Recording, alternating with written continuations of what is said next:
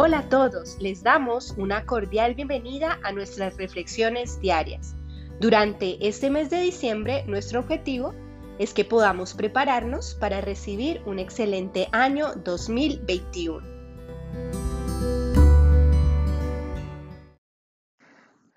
Para la reflexión del día de hoy, les invitamos a leer con detenimiento Isaías capítulo 11 del versículo 1 al 10 y Mateo capítulo 1, versículos 5 al 6. Me encanta ver cómo el Antiguo y el Nuevo Testamento se entrelazan y no hay mejor manera de verlo que estudiando las profecías. Sé que la profecía puede ser difícil de comprender a veces, pero si lees los versículos de hoy, verás cómo la profecía compartida en Isaías se cumple en Jesús y como leemos en Mateo. El Mesías tenía que venir del linaje de Isaí, el padre del rey David. No había otra manera, solo de la tribu de Judá, solo del linaje de David.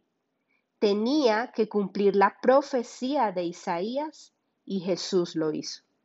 Él la cumplió por completo. ¿Has notado como los versículos de hoy, escritos hace miles de años antes del nacimiento de Jesús, describen su ministerio en la tierra? Isaías habla sobre la sabiduría y el entendimiento de Jesús, su poder y su temor de Dios. Detalla cómo Jesús era justo, cómo defendía al débil. Me emociona leerlo.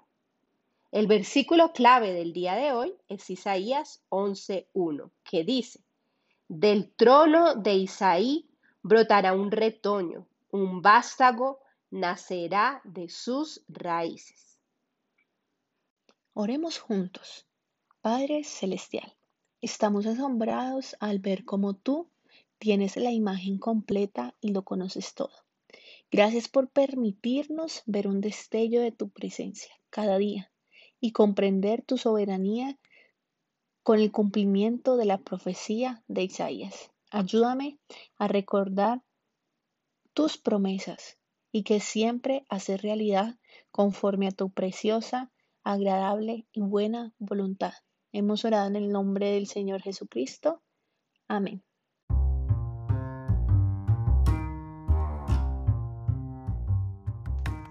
Nuestro mini reto para hoy consiste en que dediques un tiempo para llamar a un familiar, ya sean tus abuelos, padres o hijos, y les expreses tu cariño.